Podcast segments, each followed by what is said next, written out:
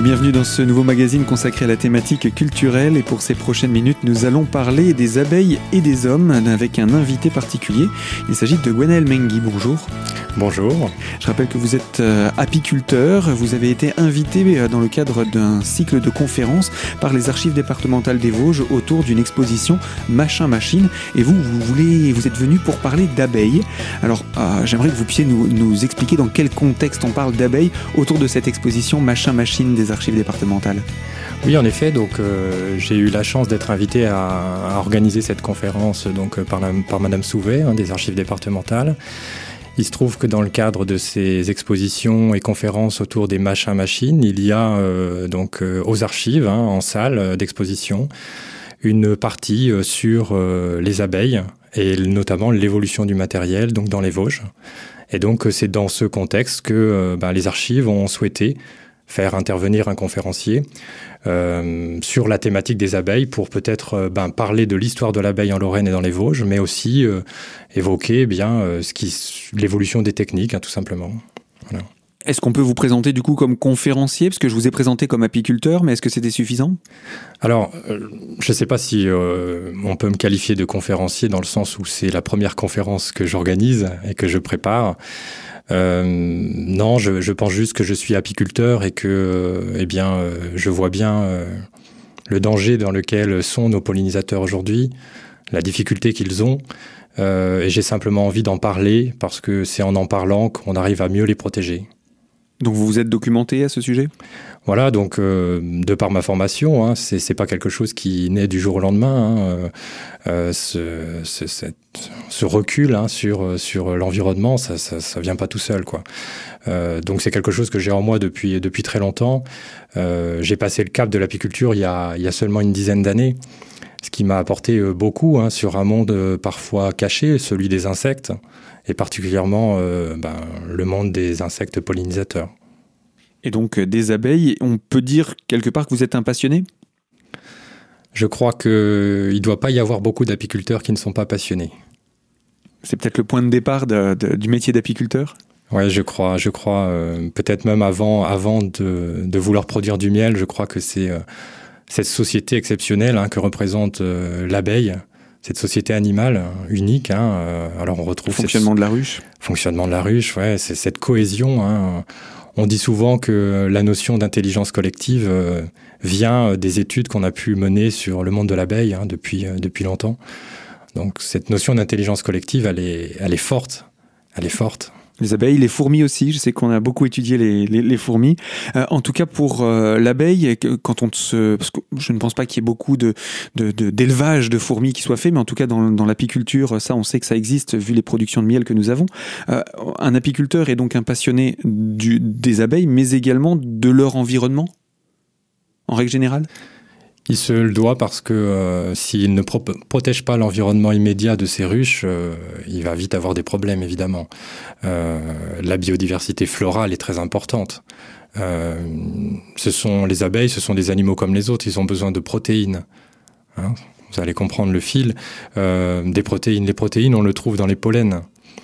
Si on ne donne aux abeilles euh, qu'une espèce florale à butiner, euh, je pense par exemple au colza ou n'importe quelle autre euh, espèce agricole, hein, variété agricole, il va leur manquer quelque chose. Il va leur manquer quelque chose, une diversité de protéines, c'est évident. C'est comme si nous on mangeait tout le temps la même chose, tous les jours. Le même aliment. Voilà. Alors, euh, dans le cadre de cette exposition, vous avez l'occasion, euh, et de la conférence que vous, donnez, vous avez l'occasion de parler du coup de l'histoire, de, du lien entre les hommes et les abeilles. J'ai envie de, le dire comme ça, avant de parler d'apiculture finalement.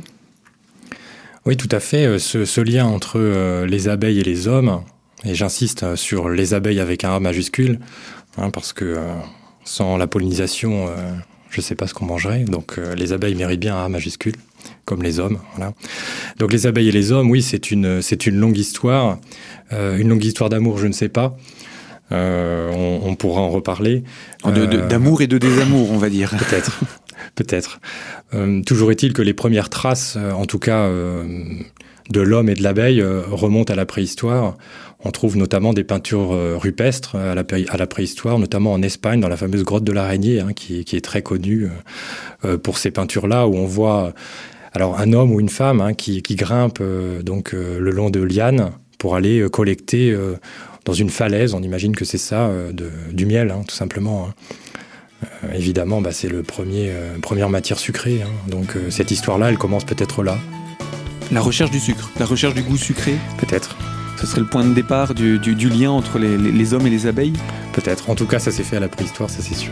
Oui, on a des traces de cette période et qui serait du coup l'une des premières traces de contact entre l'abeille et l'homme. Gwenel Mengi, vous restez avec nous. On se retrouve dans quelques instants pour poursuivre autour de cette thématique de l'histoire de l'apiculture quelque part et de la relation entre les hommes et les abeilles, ou les abeilles et les hommes, comme vous le dites si bien. Donc, je vous propose de nous retrouver dans quelques instants pour la deuxième partie de ce magazine. A tout de suite.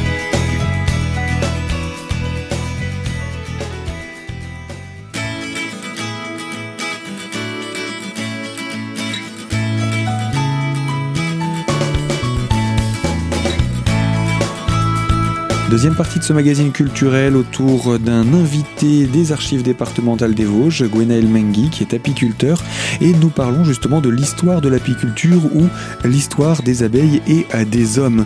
On a évoqué ces, premiers contacts dont on a retrouvé des traces autour de la période préhistorique, mais ensuite, après la préhistoire, est-ce qu'on a des traces, par exemple sur notre territoire, de, de, contact entre l'homme et l'abeille? Alors ensuite, euh, on a peu de traces euh, en ce qui concerne la Lorraine et les Vosges, hein, même la France, hein, on a peu de traces dans le sens où euh, on retrouve beaucoup de documents euh, à l'Antiquité, donc après la préhistoire, mais notamment euh, autour du bassin méditerranéen. Hein, on trouve, on a beaucoup de documents, beaucoup d'archives, beaucoup de, de représentations chez les Grecs, chez les Égyptiens. Hein, donc les, grandes autorités de l'Antiquité, grecques, etc., qui ont, qui ont pu exister sur, sur ces territoires-là. Voilà. On trouve d'autres choses euh, ailleurs, euh, mais il faut savoir qu'à cette époque, euh, l'abeille domestique comme on la connaît, ou l'abeille mellifère, n'existait pas, par exemple, en Amérique du Nord. Mhm. Et donc, on a des continents entiers qui sont complètement eh bien, sans abeilles domestiques. Hein. C'est arrivé plus tard. Par la colonisation? Par la colonisation, mhm. tout à fait. Tout à fait. Et donc pendant l'Antiquité, on retrouve beaucoup de choses. Hein. L'abeille était déjà euh, citée un petit peu partout, c'était un symbole important. Et pour preuve, en Basse-Égypte, à la période de l'Antiquité, euh, l'abeille, c'était le, symbole. C'était le symbole de la Basse-Égypte. Il, euh, il y avait à l'époque des, offrandes, des offrandes aux dieux. c'est même de là qu'on tire, d'ailleurs, j'y pense, hein, qu'on tire la, fameuse tradition de la lune de miel. Mhm. Ça, nous vient des Égyptiens parce que la tradition voulait que pour apporter joie et bonheur aux nouveaux mariés, eh bien, il, euh, fallait qu'ils consomment une boisson euh, mielée. Alors, est-ce qu'elle avait été fermentée euh, ou pas on, ne le sait pas. En tout cas, moi, je ne le sais pas. Mais en tout cas, c'était assez. Le rituel disait qu'il fallait en boire de cette boisson pendant à peu près un mois après la date du mariage. Et donc ça, ça a perduré euh, jusqu'au Moyen Âge. La, lune, c'est ça, une lune entière et autour d'une de cette boisson de miel. Peut-être, voilà, peut-être. Ok, on, tiendrait enfin les origines de la lune de miel, euh, remontant à l'Antiquité. on va mettre tout ça au conditionnel, mais en tout cas, on a des traces de, de, cette abeille et de ce lien euh, qu'il existe entre l'homme et l'abeille et est-ce qu'on peut déjà parler d'élevage ou c'est encore de, la collecte comme vous évoquiez le cas de, ces, peintures rupestres? Alors, c'est vrai que dans le bassin méditerranéen, on a des traces euh, d'une apiculture, c'est-à-dire d'un élevage d'abeilles dans le sens où on a, euh, on a déjà de nombreux hiéroglyphes qui, euh, qui nous montrent la présence de l'abeille, ça je déjà, j'en ai déjà parlé, mais on a aussi euh, des dessins qui, ont, qui sont faits notamment sur, sur les tombes, sur les tombeaux, qui nous montrent un petit peu ben, les rituels qui, qui étaient faits, et sur ces rituels on voit clairement, par exemple en Égypte, des poteries dans lesquelles on y mettait les abeilles. On trouve aussi également, euh, lorsque les traductions ont été faites de certains textes, euh, des preuves de nourrissement de nourrissement d'abeilles, c'est-à-dire en période hivernale, par exemple, pour passer la mauvaise saison. Donc rien que ça, ça indique, je dirais, une, une, volonté de faire passer l'abeille euh, au printemps. Et, déjà, quelque part, une étude pour comprendre ses comportements, pour comprendre son fonctionnement, et comprendre que vu que la saison a été mauvaise, elle risque de ne pas pouvoir passer la saison, et donc d'une nécessité de la nourrir. C'est ça. Et donc ça, c'est les premières traces vraiment de, l'apiculture, euh, on va dire de l'histoire de l'apiculture. On a envie de dire qu'il restait pas grand-chose à découvrir alors? Dans le domaine de l'apiculture euh, simple, hein, c'est-à-dire de l'élevage, pas dans le domaine de, la pollinisation et de toutes les thématiques qu'on a aujourd'hui. Alors si, il y avait encore beaucoup de choses à découvrir dans le sens où si je reste focalisé un tout petit peu là encore sur l'Égypte, le miel serait viendrait lorsque le dieu Ra pleure. Donc c'est-à-dire que ce sont ces larmes qui tombent sur terre et ce sont ces larmes, c'est ça le miel pour les Égyptiens. Donc oui, il y avait encore, euh, il y avait encore, il y a encore beaucoup de mythologie derrière. Voilà, tout ce qu'on ne comprenait pas, tout ce qu'on ne pouvait pas observer facilement, on, trouvait facilement, euh, facilement quelque chose à dire pour pour combler ce manque d'observation finalement. Finalement, le miel que les abeilles produisaient, on le considérait comme un don des dieux. C'est un petit peu ça, tout à fait. L'insecte était divin. Mais c'était pareil en Grèce. Hein. Et donc, voilà, justement, on a ces traces euh, déjà dans, l'Antiquité égyptienne, mais aussi dans l'Antiquité grecque où on retrouve ce, miel, ces abeilles. Alors, c'est important d'en parler aussi. Hein. Vous voyez qu'on reste autour du bassin méditerranéen, toujours, hein, même s'il y a d'autres euh, choses ailleurs. Euh, non, les Grecs, c'était aussi quelque chose de. Il y a eu quelque chose de très important. Il y a notamment eu Aristote. Hein. beaucoup de gens ont déjà entendu ce, nom-là.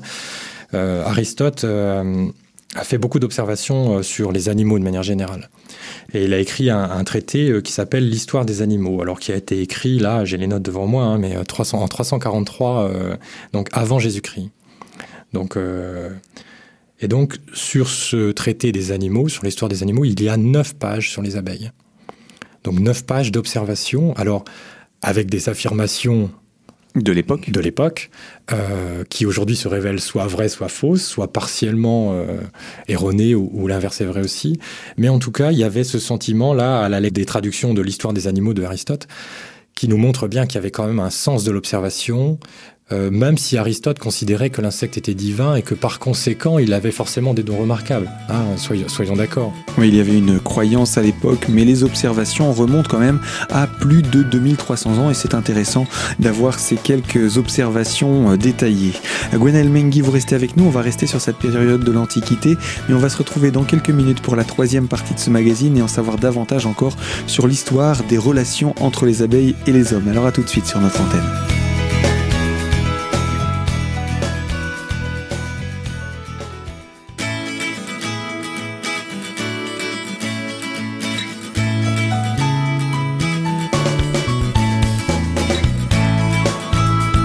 Troisième partie de ce magazine culturel autour des invités des archives départementales des Vosges, en compagnie de Gwenaël Mengi, apiculteur qui était venu présenter une conférence sur la thématique des abeilles et des hommes. Alors, euh, on a étudié différentes périodes de l'histoire, on est passé par la préhistoire et euh, l'Antiquité, et on a vu qu'à l'Antiquité, il y avait une, une forme de croyance, et on se rend compte que cette euh, croyance antique permettait au moins une certaine forme de respect vis-à-vis -vis de ce tout petit insecte comparé à la taille de l'homme. Alors en effet, sa taille par rapport à la taille de l'homme, vous savez que l'abeille domestique, c'est le plus petit animal euh, domestique euh, qu'on élève actuellement aujourd'hui. Hein. Donc en effet, euh, après, on peut considérer aujourd'hui l'abeille et la société abeille comme un super animal, comme un super organisme et le comparer aux mammifères. Ah, il y a des scientifiques qui, se, qui, essayent... L'intelligence collective dont vous parliez préalablement. On, rejoint, on rejoint cette notion-là. je peux vous donner deux ou trois affirmations, si vous voulez, de, de, Aristote. C'est assez... c'est assez prégnant. par exemple, Aristote nous affirmait qu'à la tête de la ruche, il y avait un roi. C'était pas complètement faux, sauf que ce n'était pas un mal, c'est ça que vous voulez dire C'est exactement ça, c'est exactement ça. Mais, mais ça dénote, comme vous disiez, d'un certain sens de l'observation. Oui, parce que ça veut dire qu'il y a quelqu'un qui dirige. C'est ça. Et, et, cette reine aujourd'hui, hein, puisqu'on sait par ADN qu'il s'agit d'une reine, puisqu'elle est pondeuse, etc. Euh, mais elle est, elle, il y avait eu cette observation qu'il existait une entité euh, autoritaire ou pas euh, de, dans, dans la qu'on a appelée roi ou reine. Alors ça, ça pose une, question que, à laquelle Aristote a, répondu. Hein. Mhm. Il nous dit euh, que le travail est distribué par le roi. Alors si on modifie un peu, le travail est distribué par la reine. Mhm. C'est-à-dire que le roi dit, ben, toi aujourd'hui tu vas aller, euh, tu vas être cirière et tu vas construire, euh, tu vas construire les rayons de cire. Toi tu vas aller à l'extérieur chercher le nectar, ou le pollen. Toi tu vas nettoyer la ruche. Toi tu vas nourrir les larves. Hein, alors aujourd'hui, on sait bien entendu que c'est pas ça, euh, puisque les tâches de l'abeille, en fait, elles évoluent en fonction de son âge.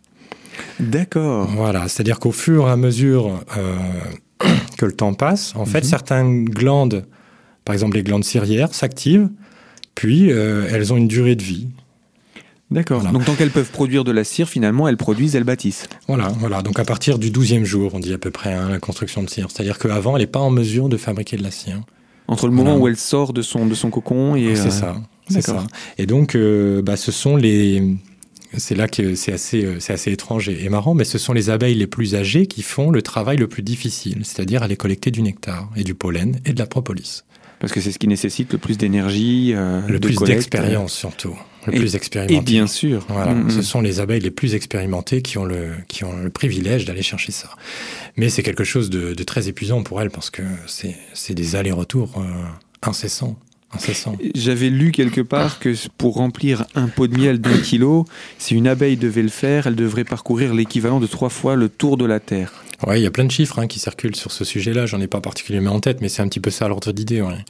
C'est-à-dire que ça montre la quantité d'aller et retour que doit pratiquer une abeille, ne serait-ce que pour nourrir sa propre ruche, parce que là on parle de l'excédent dont l'homme euh, profite, mais on ne parle pas de la production qui sert à vivre pour la ruche. Et eh oui, exactement. Et puis quand l'abeille va chercher du nectar, il faut encore pour le fabriquer en miel que toute son eau, ou pratiquement toute son eau, soit évaporée. Donc euh, le miel est dit operculé par les abeilles, c'est-à-dire que lorsqu'il est mûr quand ce nectar est mûr, qu'il a perdu quasiment toute son eau, on dit 10% à peu près, euh, eh bien les abeilles l'operculent. Donc vous imaginez un petit peu le, travail que ça fait. C'est-à-dire que il y a un temps de maturation. Voilà, c'est comme si j'allais chercher euh, des seaux d'eau et puis qu'au final j'en gardais qu'un dé à coudre. Hein. Mhm. Oui, ça, montre quand même la quantité de travail nécessaire.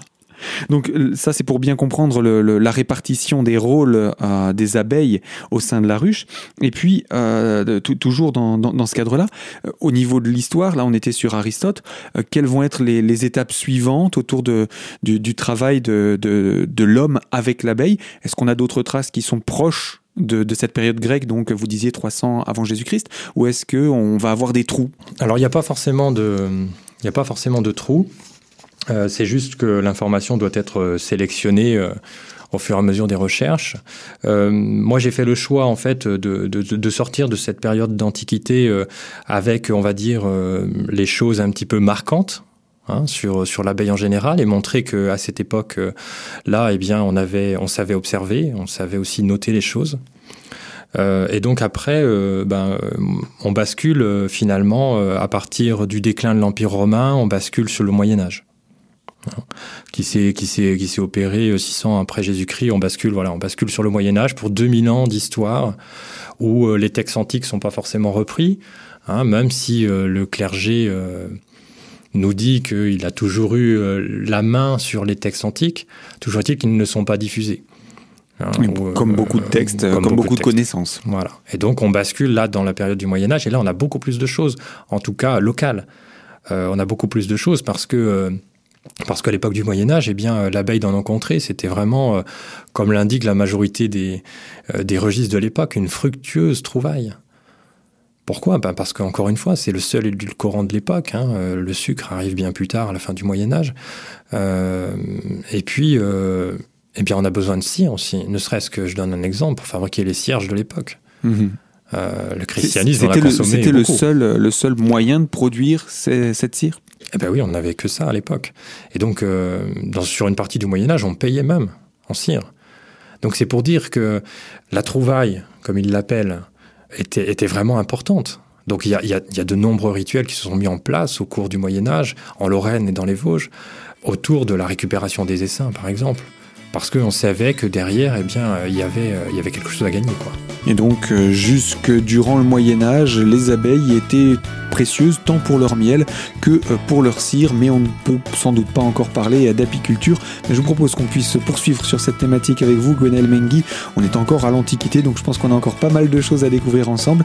Donc je vous dis à très bientôt sur cette antenne. Et quant à vous qui nous écoutez de l'autre côté de la fréquence, je vous le rappelle, ce magazine autour euh, des abeilles est à retrouver en podcast sur notre site internet radiocristal.org. Et moi, je vous dis également à très vite sur cette même antenne pour une toute nouvelle thématique.